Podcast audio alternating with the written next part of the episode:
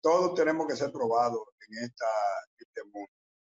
Por eso el Señor habló mucho acerca de que nosotros debemos ser probados porque nosotros tenemos que pasar por, un, por el fuego para ser purificados. Porque nosotros no podemos decir que vamos a pasar por este mundo sin ser probados. Somos probados en la familia o somos probados en la escuela o somos probados en el trabajo, en cualquier otro sitio que estemos, en la guagua que vayamos, en el carro, somos probados. De una manera u otra somos probados. ¿Qué dice aquí la palabra, eh, la palabra del hermano Juan?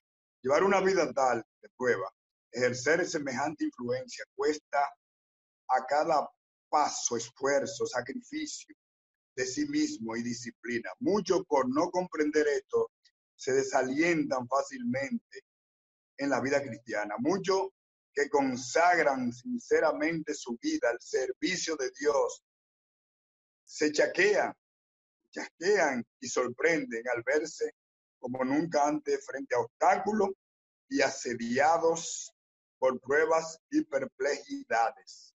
Vamos a ver si un poquito ahí. Y que todos tenemos que ser probados. Van a venir pruebas, van a venir perplejidades, van a venir ansiedades.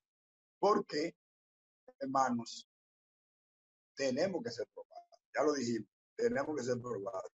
Piden oración en oración, piden en oración un carácter semejante al de Cristo y actitudes para la obra del Señor. Y luego se hallan circunstancias que parecen exponer todo el mal de su naturaleza.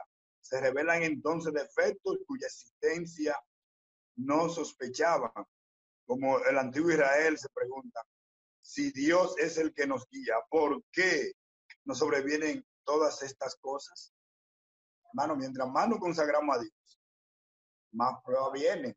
Entonces tenemos que estar conscientes de eso, que nosotros mientras más buscamos de Dios, mientras más trabajamos para la causa de Dios, vienen más pruebas porque el enemigo no quiere que nosotros prediquemos, no quiere que nosotros nos consagremos, porque ahí cuando estamos trabajando en las cosas del Señor, como dice aquí, vamos a ver nuestros defectos, vamos a ver que tenemos eh, que cambiar, que tenemos que entregarnos al Señor.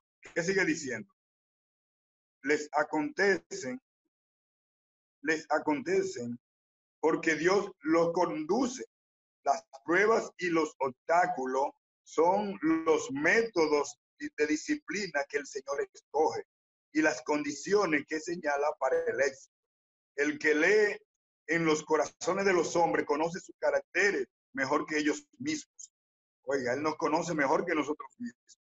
Él ve que algunos tienen dificultades y actitudes que bien dirigidas pueden ser, pueden ser aprovechadas en el adelanto de la obra de Dios. O sea, que hay personas que tienen talento, que hay personas que tienen dones, que pueden ser usados para la causa de Dios. Entonces, mis hermanos, tenemos que pedirle a Dios que nos ayude a, ver cuál es nuestro talento, cuál es nuestro don. Para nosotros, entonces, con ese don, contribuir para que otros vengan a la, al conocimiento de la palabra de Dios para que amen la cosa de Dios, para que busquen de Dios, porque nosotros hemos puesto ese talento y la gente, a quien ve, eh, ellos ven a Cristo por medio de nosotros. Somos la sal de la tierra, nosotros somos la luz del mundo. Entonces, su providencia los coloca en diferentes situaciones, diferentes situaciones.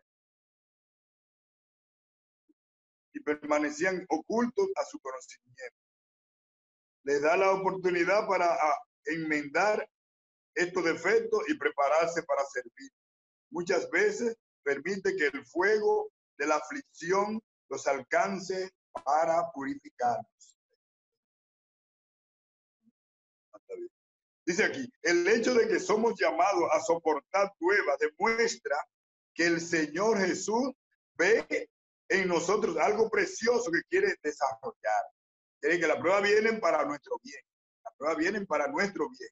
Si no viera, si no viera en nosotros nada con que glorificar su nombre, no perdería tiempo en refinarnos. No perdería tiempo en refinarnos. No echa piedras inútiles en un hornillo. Lo que él refina es mineral precioso.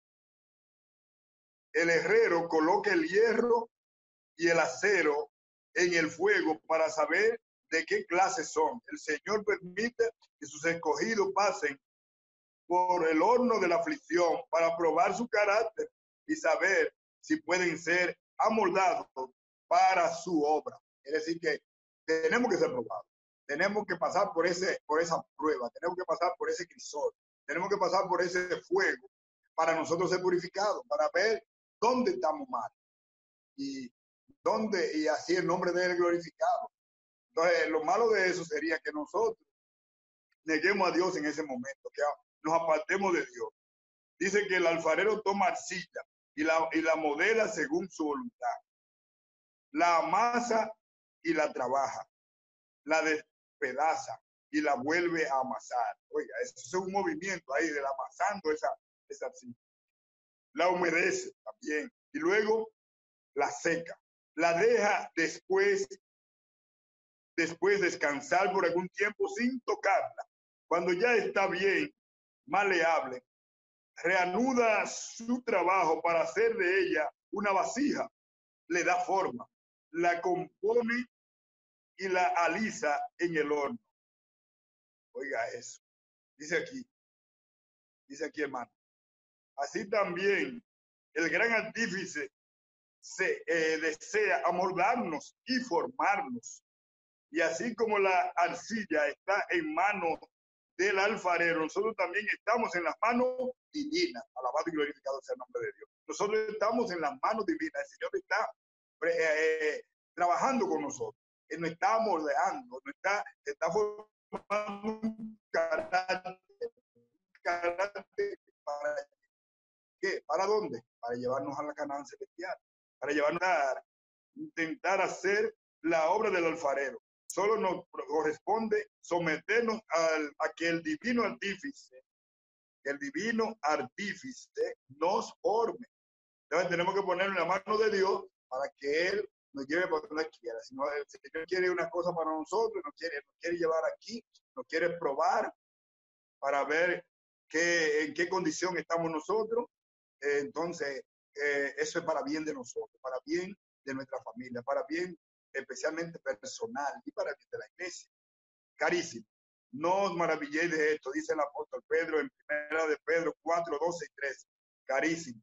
No os maravilléis cuando soy examinado por fuego, por fuego, lo cual se hace para vuestra prueba, como si alguna cosa peregrina os aconteciese.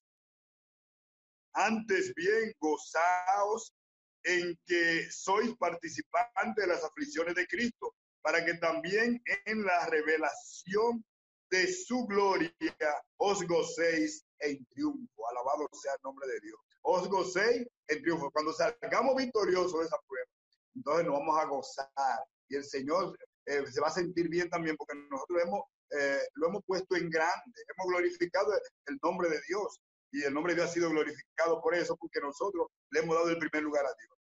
Entonces la Biblia dice, buscar primeramente el reino de Dios y justicia y todas las demás cosas vendrán por añadidura.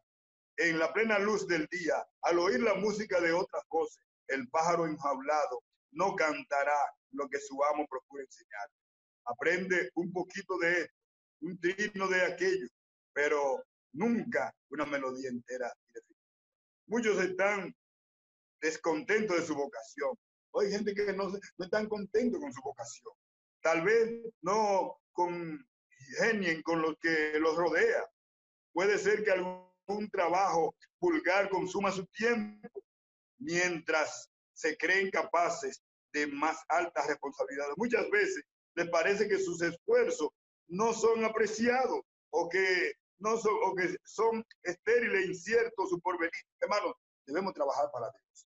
No debemos trabajar para el hombre, debemos trabajar para Dios. Todo lo que hagamos, hacerlo para gloria de Dios. Que el Señor nos bendiga en esta noche, que el Señor permita que nosotros podamos pensar que vamos a ser probados en este mundo, vamos a, tenemos que pasar por este crisis de una manera u otra. Usted va a ser probado ya sea con un hijo, usted va a ser probado ya sea con la esposa, con el esposo, usted va a ser probado en la calle, donde quiera que usted se encuentre, usted va a ser probado en la iglesia, usted va a ser probado. hasta en la iglesia, donde nosotros lo adoramos a Dios. Allí vamos a ser probados.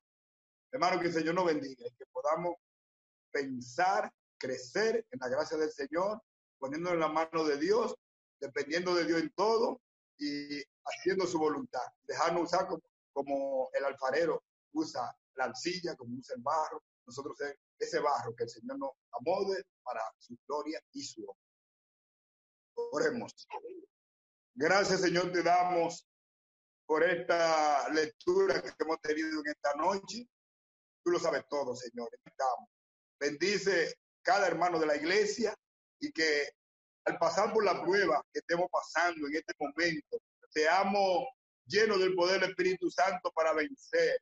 Danos fuerza, Señor, en este momento difícil que estamos pasando, donde hemos pasado mucho tiempo en el hogar, sea para bien, o que estemos allí en la familia, sea para crecer espiritualmente y no para mal. Que sea para que nos acerquemos más a ti, para que dependamos más de ti y podamos tener esa esperanza de encontrarnos contigo cuando te manifiestes en las nubes de los cielos.